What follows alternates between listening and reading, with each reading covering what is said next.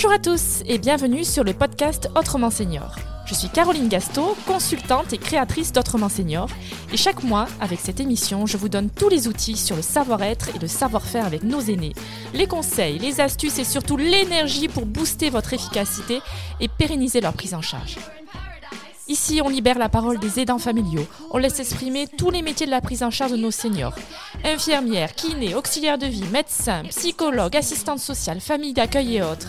Ils parleront de leur quotidien et partageront avec nous des moments drôles et cocasses. Un regard souriant sur ce sujet sérieux pour notre plus grand plaisir.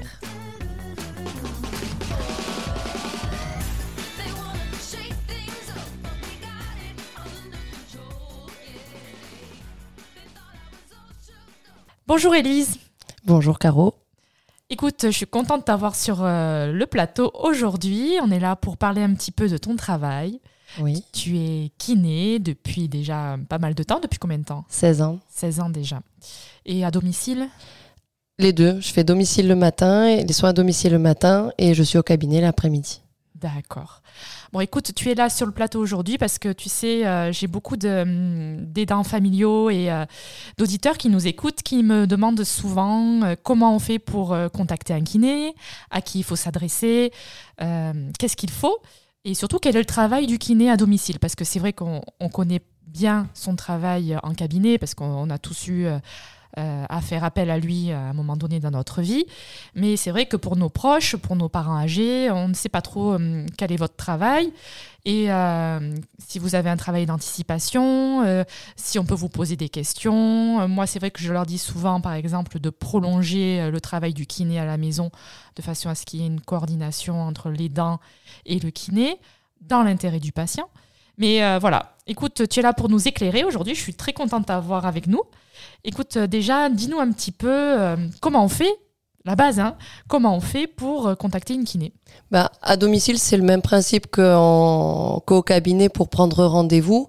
Soit les, infirmières qui ont l'habitude de travailler avec certains kinés et avec qui ça fonctionne bien et elles savent qu'il y a un retour, que c'est, on va dire, plutôt un travail d'équipe qui va orienter en disant écoutez, ceux-là ou ceux-là sont très bien, appelez-les, voir s'il y en a qui sont disponibles. Ça peut être le médecin aussi qui peut conseiller. Autrement, c'est les recherches sur euh, Internet euh, ou l'annuaire, enfin les pages jaunes. oui, oui, je vois bien.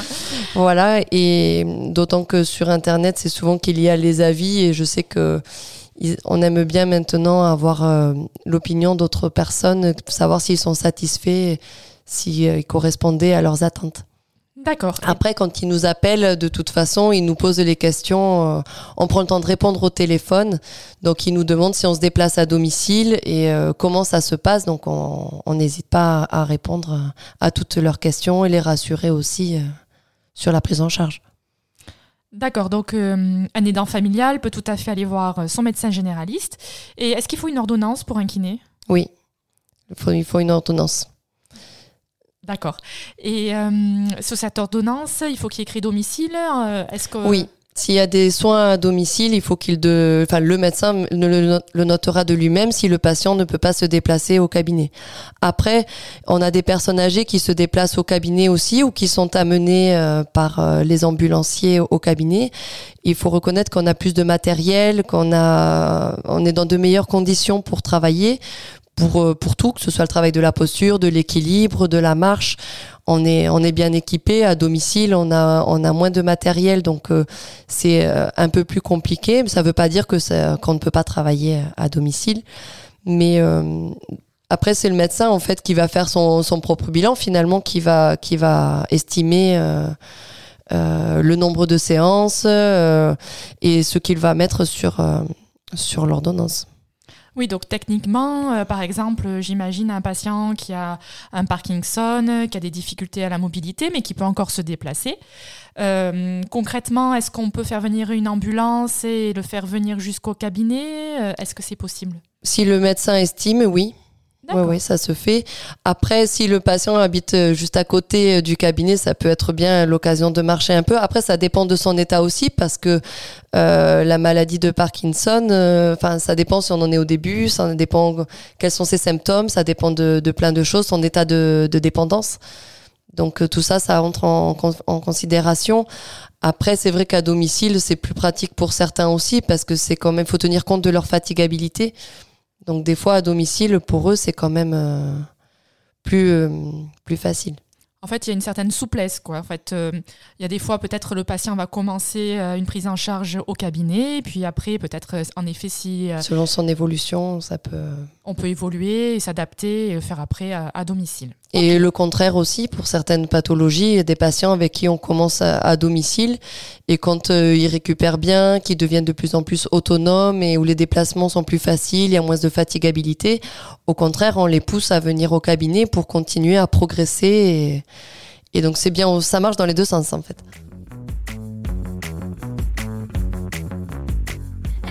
D'accord. Et hum, est-ce qu'il y a une coordination entre le médecin, le kiné, l'infirmière euh, euh, Est-ce que tu as besoin euh, d'avoir des renseignements cliniques? Est-ce que tu communiques avec les autres professionnels de santé pour obtenir des informations ou même toi donner ton propre regard sur la prise en charge du patient et peut-être aiguiller aussi l'infirmière sur certains actes de la vie quotidienne à rajouter ou à faire différemment? Je pense que ça dépend des praticiens. Moi, je travaille beaucoup en équipe, donc euh, j'appelle les médecins, j'appelle les infirmières. Euh, je vois aussi quand je me déplace à domicile, il y a les auxiliaires de vie des fois qui sont présentes. Donc euh, même avec elles, je leur pose des questions parce qu'elles passent du temps avec les, les personnes à leur domicile. Donc euh, elle, voit des choses que nous ne voyons pas forcément. Les infirmières ou les médecins passent moins de temps que nous aussi en général. Donc il y a des choses sur lesquelles ils ne peuvent pas forcément nous répondre non plus. Après il y a des choses où au contraire je préfère m'adresser directement aux infirmières ou aux médecins. Mais je considère que de toute façon c'est un travail d'équipe même si moi j'ai mon cabinet, le médecin a son cabinet, l'infirmière aussi, on est chacun de notre côté, malgré tout, c'est un travail d'équipe à chaque domicile, chaque patient a son équipe. Oui, je suis tout à fait d'accord avec toi. Moi, ça m'arrive souvent, par exemple, lorsque je vois qu'un patient euh, euh, a des douleurs, par exemple, typiques euh, au niveau des genoux, de demander un avis au kiné avant de l'escalader, par exemple, au médecin généraliste, parce que je trouve que ben, un, euh, le kiné le voit tous les jours, donc il saura apprécier euh, l'évolution de la situation. Et puis peut-être qu'il pourra me dire, écoute, là non, c'est simplement parce qu'il a fait un faux mouvement hier, ou qu'on a vraiment travaillé sur ce genou-là, euh, donc peut-être aujourd'hui il a des courbatures. Donc moi, ça me rassure et ça me permet d'adapter ma prise en charge derrière. C'est pour ça qu'il faut surtout pas hésiter à nous appeler ou nous envoyer des messages quand vous, avez des questionnements dans, dans le travail, ben, dans les deux sens, hein, comme nous en, kiné, on, on le fait aussi c'est très, très important. Ah bah, je suis d'accord avec toi. Je trouve que c'est très intéressant ce que tu dis parce que c'est vrai que souvent le kiné, il est peut-être un petit peu moins sollicité que l'infirmière par la famille. Oui. Euh, enfin, tu es d'accord avec moi oui. Et, euh, et c'est dommage parce que, mine de rien, vous venez tous les jours ou assez régulièrement et euh, vous avez une autre vision de la prise en charge et ça vient vraiment en complément de ce qu'on fait.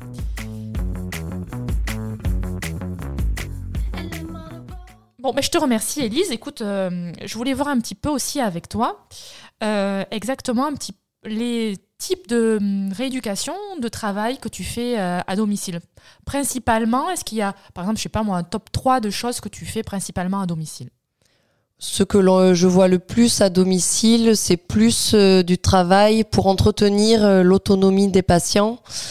Euh, à domicile ou au contraire, voilà, suite à des chutes, suite euh, à des hospitalisations, des fois leur état s'est quand même dégradé, donc c'est leur permettre au contraire de retrouver une certaine autonomie, euh, qu'ils soient pas trop dépendants au quotidien pour pouvoir rester chez eux parce qu'ils veulent pas forcément euh, être dans des centres ou, ou, être en maison de retraite. Et donc le but du, le but du jeu, c'est de rester le plus longtemps à la maison en, en, en restant serein.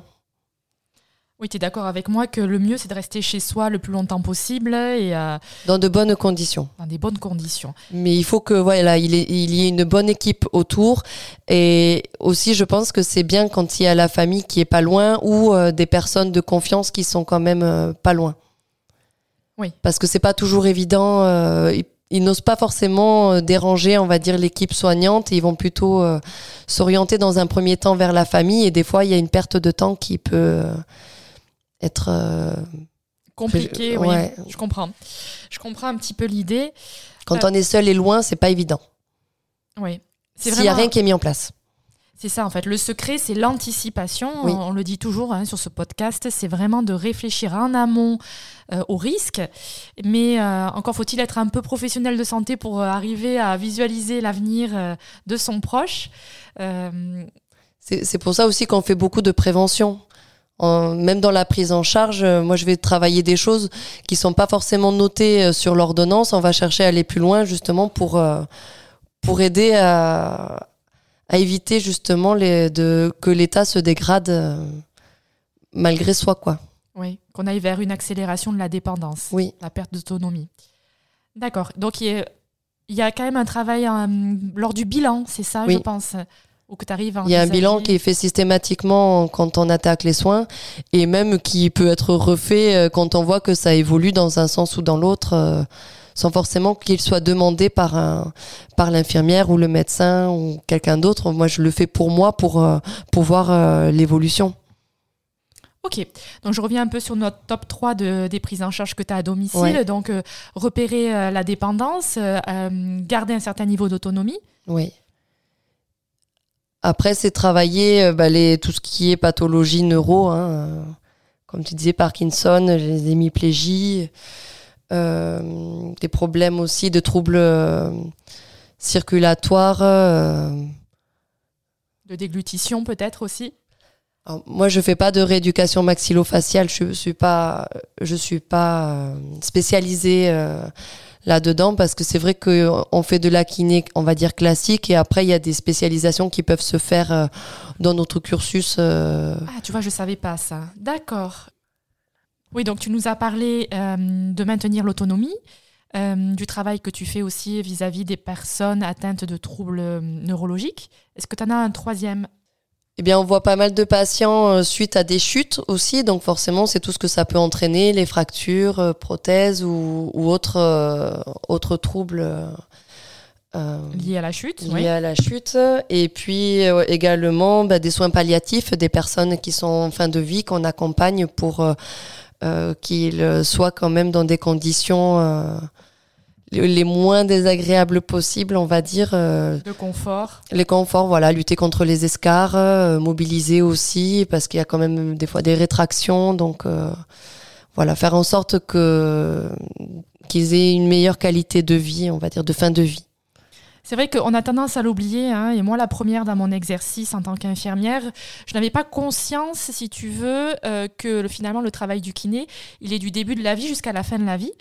Euh, c'est vrai qu'on a tendance à penser que la rééducation, c'est pour maintenir un certain niveau de vie, mais le soin palliatif, euh, finalement, est tout aussi important parce que vous avez un regard palliatif sur sa prise en charge, de massage, de prévention d'escarres, massage de confort.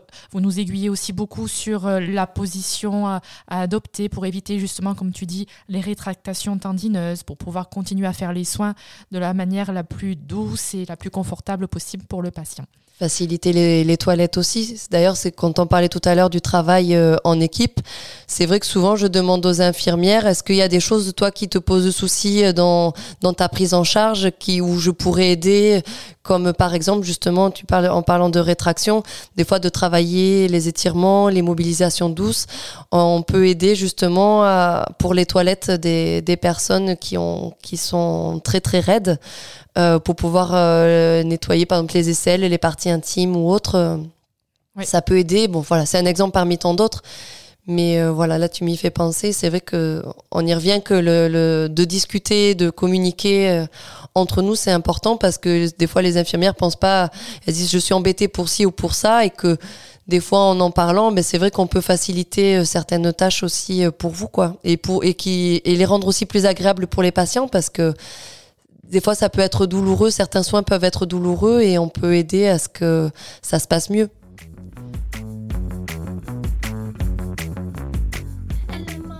Je sais que je fais souvent appel aussi au kiné quand euh, je dois choisir du matériel. Alors, euh, c'est vrai que selon le trouble du patient, euh, selon, selon comment dirais-je, sur quel appui il prend sa jambe, est-ce qu'il faut un déambulateur, est-ce qu'il faut un déambulateur à roulette, combien de roues, deux, trois, quatre roues, est-ce qu'il doit le traîner, pas le traîner. Alors souvent, je botte en touche et je dis, écoutez, voyez avec le kiné parce que, à mon avis, c'est lui qui saura le mieux vous aiguiller. Mais qu'est-ce que tu dirais, toi, par rapport à tout ça ben, c'est à partir du bilan qu'on va pouvoir définir justement le matériel qui sera adapté par rapport à son autonomie, par rapport au risque de chute. Par exemple, le déambulateur, il n'a pas de roulette, donc lui, il faut le soulever à chaque fois qu'on se déplace. Une personne qui va avoir tendance à, la rétropulsion à partir vers l'arrière, si je lui demande de soulever le déambulateur, eh ben, il y a de fortes chances qu'elle fasse une chute en arrière. Donc cette personne-là, ce sera plus euh, adapté à un rollator avec deux roues ou quatre roues. Après, bon, comme je dis, c'est le bilan qui fera que. Et puis aussi, euh, selon si elle a des troubles cognitifs ou autres, euh, des fois, c'est comprendre comment fonctionne le matériel. Pour eux, c'est pas toujours évident. Donc il faut tenir compte de ça aussi. Et il y a des personnes qu'on va aussi pousser justement parce qu'on parlait tout à l'heure de retrouver une certaine autonomie et, et être pour qu'ils soient moins dépendants aussi comme dans la prise en charge euh, euh, suite à des chutes, à ce moment-là, on va chercher du matériel qui va les aider progressivement euh, à pouvoir se déplacer avec un matériel qui est de moins en moins encombrant pour à l'arrivée être éventuellement avec une canne, voire même ne plus avoir de canne, quoi. Donc c'est au cas par cas. Là, justement, tu, tu me permets une belle transition parce que justement, je voulais parler du matériel. Et c'est vrai que, par exemple, on est amené à faire des transferts. Alors, les transferts, pour ceux qui nous écoutent, euh, c'est lorsque, par exemple, on va faire passer une personne en perte d'autonomie de son lit au fauteuil, du fauteuil aux toilettes ou même euh, des toilettes à la position debout. Est-ce qu'on a aujourd'hui, alors je pense surtout à ceux qui, euh, par exemple, vivent avec leurs proches, des moyens de faciliter notre quotidien? Oui, il y a du matériel qui est qu'on peut avoir en, en, pharmacie ou chez des revendeurs de, matériel médical qui, euh, qui proposent plein de choses qui sont adaptées. Donc pareil, c'est au cas par cas aussi parce que chaque personne n'aura pas forcément besoin des mêmes aides, d'autant que selon les handicaps que la personne peut avoir, euh, il y a du matériel qui sera pas du tout euh, adapté. Adapté, oui. Par exemple, une personne qui a un problème d'épaule, on va pas lui mettre une potence ou elle ira pas l'attraper, hein, donc c'est pas possible. Donc le, matériel, euh, on peut l'avoir voilà, avec des, revendeurs ou même en pharmacie, on peut aussi. Euh, D'autant plus qu'il y a pas mal de matériel qui sont pris en charge par la mm. sécurité sociale. Oui. Il vous suffit simplement de demander une ordonnance auprès de votre médecin traitant. Je pense par exemple au verticalisateur pour euh, se lever du lit au fauteuil. Ça, c'est pour les personnes qui peuvent encore prendre appui sur leurs jambes. Il y a les, barres, les barres de lit aussi qui peuvent aider pour les transferts allongés debout. Après, nous, en tant que kiné, il y a du matériel qu'on peut prescrire aussi. Ah, tu vois, je savais pas ça. D'accord. Donc là, par exemple, on part de la barre de lit. Euh, donc euh, moi, il me semble qu'il n'y a pas de prise en charge au niveau de la sécurité sociale pour la barre de lit, mais c'est vrai que ça aide vraiment au quotidien. Attends, rappelle-moi, c'est quelque chose qu'on met sous le matelas et qui permet au patient de passer de la position allongée à s'asseoir au bord du lit facilement, seul. Oui. C'est ça. Hein. Donc ça, c'est pas mal pour les personnes qui ont une hémiplégie, par exemple. Ça leur évite de tirer trop dans le bas du dos. Tu sais, parfois, ils ont mal là euh, sur les mouvements rotatifs même les personnes euh, âgées, euh, âgées euh, pour faire les pas seulement les transferts mais juste se tourner sur le côté. Les changements de position peuvent être difficiles parce que il y a quand même des douleurs euh, qui sont là hein, des rhumatismes tout ça. Donc euh, même pour ça ça aide bien quand même pour les pour les transferts. Sans parler forcément de pathologie oui vraiment invalidante oui. ouais. du coup ça même à la limite ça a une action préventive oui, parce que ça permet justement, comme on disait tout à l'heure, euh, cette, euh, cette autonomie, euh, peuvent se déplacer tout seuls. Quoi. Oui. On ne le dit jamais suffisamment assez, mais par pitié, mettez-leur rapidement un lit médicalisé.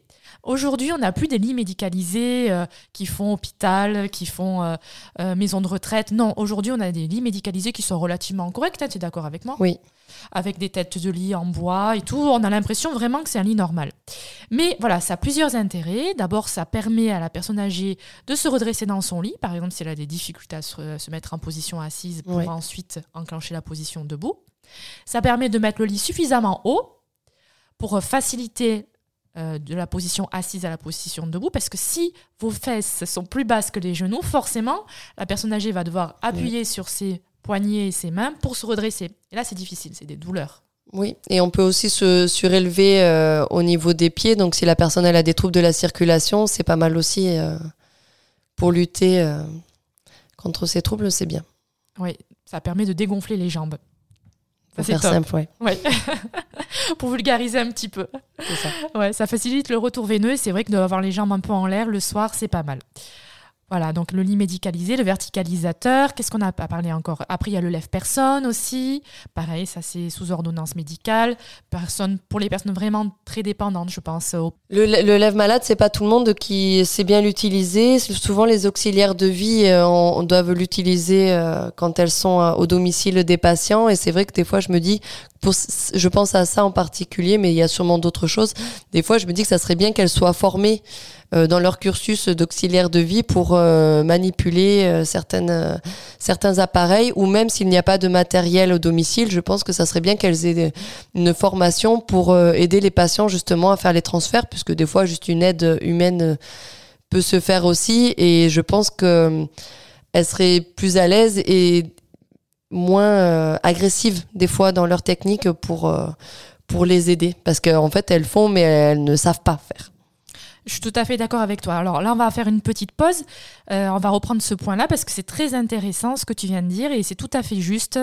Euh, moi, ce que je vous conseille concrètement, euh, c'est par exemple, lorsque vous faites livrer un lève-personne à la maison, vous en profitez pour demander à votre livreur qui souvent est formé pour mettre les harnais, pour utiliser le lève-personne, vous en profitez pour lui demander d'être présent et vous faites venir les auxiliaires de vie et aussi les infirmières, parce qu'il y a parfois des infirmières mm. qui ne savent pas comment l'utiliser, parce qu'en plus, il y en a des nouveaux régulièrement avec des nouvelles sangles. Donc, c'est toujours intéressant de se former. Et tous ensemble, vous regardez comment ça fonctionne. D'abord, ça aura plusieurs intérêts, parce que tout le monde va savoir euh, le faire, on va tous faire de la même façon, et ça va rassurer aussi votre proche qui va voir ben, qu'il y a un travail coordonné autour de lui. Ça permettra de faire accepter. Aussi. Ouais, ça, ça, le rassure et ça fait accepter quelque chose qui peut faire peur en fait. Parce que quand on voit arriver avec le lève-personne, c'est on en fait des compacts hein, maintenant. C'est vrai que voilà, ça, ça, reste moins envahissant qu'avant, mais ça peut faire peur. On se dit oh mon Dieu, comment je vais faire là-dessus? Je vais tomber. Ça fait voilà. Et en plus, un patient qui se crispe, c'est un patient qui a mal. Donc euh, voilà, ça a plein d'intérêts. Vraiment, je vous conseille. On ferme la parenthèse.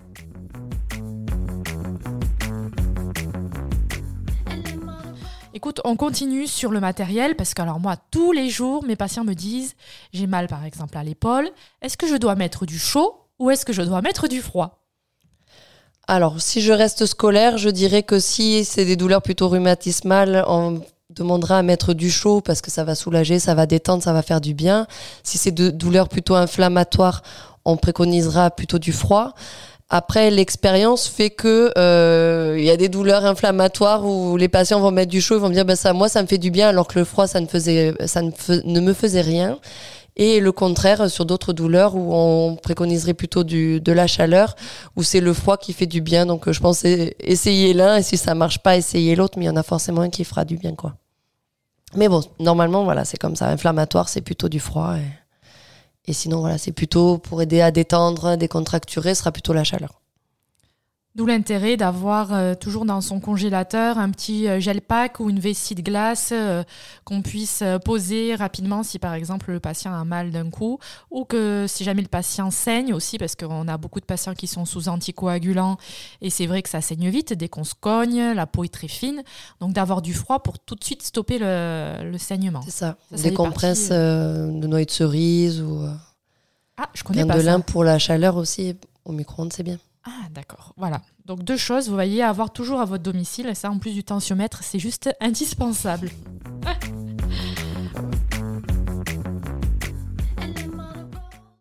Bon, très bien, Elise. Écoute, on a parlé beaucoup de choses très concrètes, mais moi, j'ai observé quand même dans ton travail que, en effet, tu viens pour euh, un soin prescrit par le médecin, mais plus que ça, euh, certains patients apprécient ta visite parce que tu apportes un autre regard à leur prise en charge et une douceur euh, différente.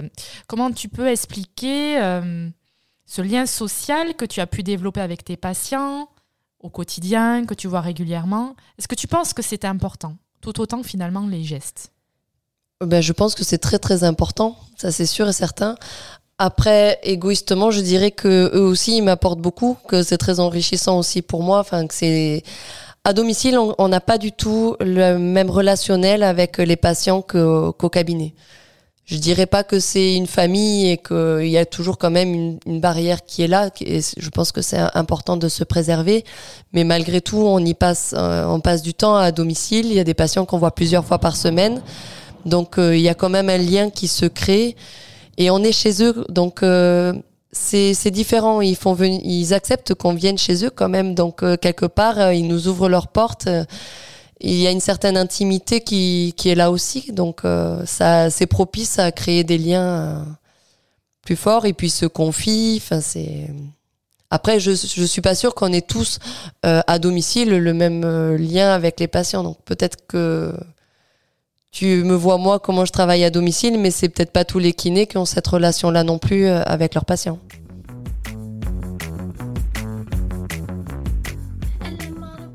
Bon, Elise, on a beaucoup parlé de la personne âgée. Maintenant, j'aimerais bien qu'on parle un petit peu des aidants familiaux.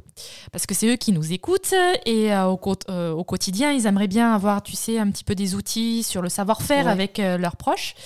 Et notamment, est-ce que euh, eux te posent des questions? Est-ce que euh, quels sont les types de questions qu'ils te posent? Et de quoi ils ont besoin selon toi? Alors moi, les aidants, je les vois pas souvent. Euh, ils sont, je pense qu'ils s'arrangent peut-être aussi des fois justement pour qu'il y ait souvent, il y ait tout au long de la journée plusieurs intervenants qui passent pour éviter que la personne soit souvent seule. Donc je pense que c'est assez calculé pour qu'on se croise pas comme nous, comme nous aussi, on calcule pour pas se gêner non plus. Euh, donc je ne les croise pas forcément euh, forcément dans, quand je fais mes soins. Après, ce qu'il faut surtout pas justement qu'ils hésitent, c'est nous appeler aussi pour euh, se mettre aussi en, contact avec nous.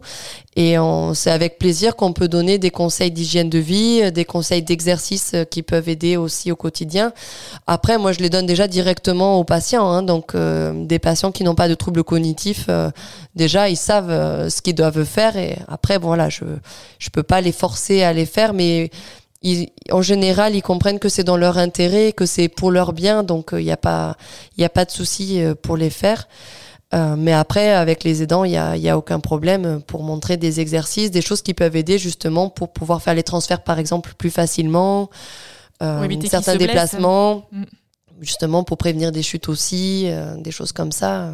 Je pensais aussi aux aidants qui se blessent à force de porter, de faire les transferts. Qui se font mal au dos, bien sûr. C'est sûr, mais après, euh, normalement, les aidants sont censés, je pense, être formés pour euh, tout ce qui est manutention, tout ce qui est euh, l'aide au transfert, tout ça. Malheureusement, je crois que c'est pas très souvent le cas. Tu as raison, hein moi je suis d'accord avec toi. Moi, je les vois, ils ont déjà mal en général quand ils viennent me voir. Donc, donc là, moi, je m'occupe justement de, de, rééduquer, de traiter les pathologies qu'ils qui, qui, peuvent avoir. Hein. C'est souvent le dos ou les épaules hein, qui, en général. Et après, je leur, euh, bah, comme ils viennent me voir pour euh, traiter euh, les pathologies, à ce moment-là, on se garde toujours une ou deux séances où on va, je vais leur montrer comment faire les transferts, comment faire toutes ces manipulations sans, sans, se, sans se faire mal et sans faire mal à la personne dont ils s'occupent. Bon, vous avez entendu les aidants, je compte sur vous là tout de suite. Vous appelez le kiné qui vient chez vos parents. Si vous êtes amené euh, à faire des manipulations avec votre proche, à faire des transferts, à l'aider à se relever, appelez votre kiné, euh, demandez-lui euh, s'il a des conseils à vous donner. N'attendez pas d'avoir mal. Voilà. des positions, du matériel. Je pense à une ceinture lombaire pour porter les gens. Voilà, il y a plein de, choses. De monter le lit, les pieds du lit, monter les pieds des, des fauteuils pour éviter de partir de trop bas. Il y a plein de petites choses comme ça que vous pouvez mettre, euh, plein de petites astuces que vous pouvez mettre de suite en place à domicile pour éviter justement de vous blesser euh, et, de du coup d'être en difficulté par, par rapport à votre proche. Parce que du coup, qu'est-ce qui va se passer Si vous commencez à avoir mal, et je suis sûre que vous vous reconnaissez là-dedans, vous allez appréhender les gestes, vous allez peut-être vous durcir un petit peu, et puis votre proche, qui jusqu'à présent pour, euh, pour lui, vous avez toujours été très aidante, d'un coup, il va pas comprendre pourquoi ben, vous allez vous durcir, pourquoi vous allez appréhender, euh, parce que tout simplement, vous avez mal et que euh, vous avez peur d'arriver à bout, quoi, d'être épuisé. Donc allez, tout de suite vous le faites, vous prenez votre téléphone et vous appelez votre kiné. Mais c'est même pas seulement que pour vous, c'est aussi justement pour votre proche ou la personne dont vous vous occupez parce que c'est important de bien faire pour euh, éviter de lui faire mal aussi tout simplement parce que des fois c'est des personnes qui sont plus fragiles et plus algiques. Donc euh, c'est bien aussi de faire euh, pouvoir faire les choses en étant le plus doux possible et sans se faire mal. Pour pérenniser la prise en charge pour arriver à, ce que la prise en charge s'inscrive dans le temps. Parce que, encore une fois, ce n'est pas une course, c'est de l'endurance. C'est ce que je dis souvent à mes patients. je trouve que ça, ça résume bien la situation. Il faut se prévenir pour arriver à tenir jusqu'au bout.